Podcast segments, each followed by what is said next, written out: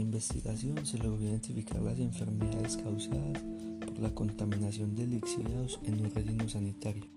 Lo más importante de la caracterización de los lixiviados es la gran necesidad que tiene el relleno sanitario La Glorita de una planta de tratamiento de aguas residuales que tenga la capacidad que exige la cantidad de desechos que llegan diariamente a dicho relleno, ya que se pone en riesgo muchas vidas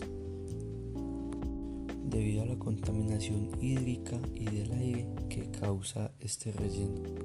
Lo que más nos ayudó en nuestra investigación fue la identificación de muchos actores que están involucrados en procesos de plan de gestión integral de residuos sólidos, ya que se encuentra mucha información y se puede comparar con la de el relleno sanitario La Glorita.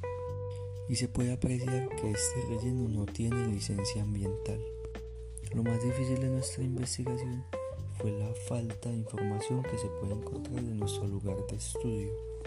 Debido a esto tuvimos que basarnos en diferentes documentos de otros rellenos sanitarios para poder complementar y comparar nuestro proceso de investigación.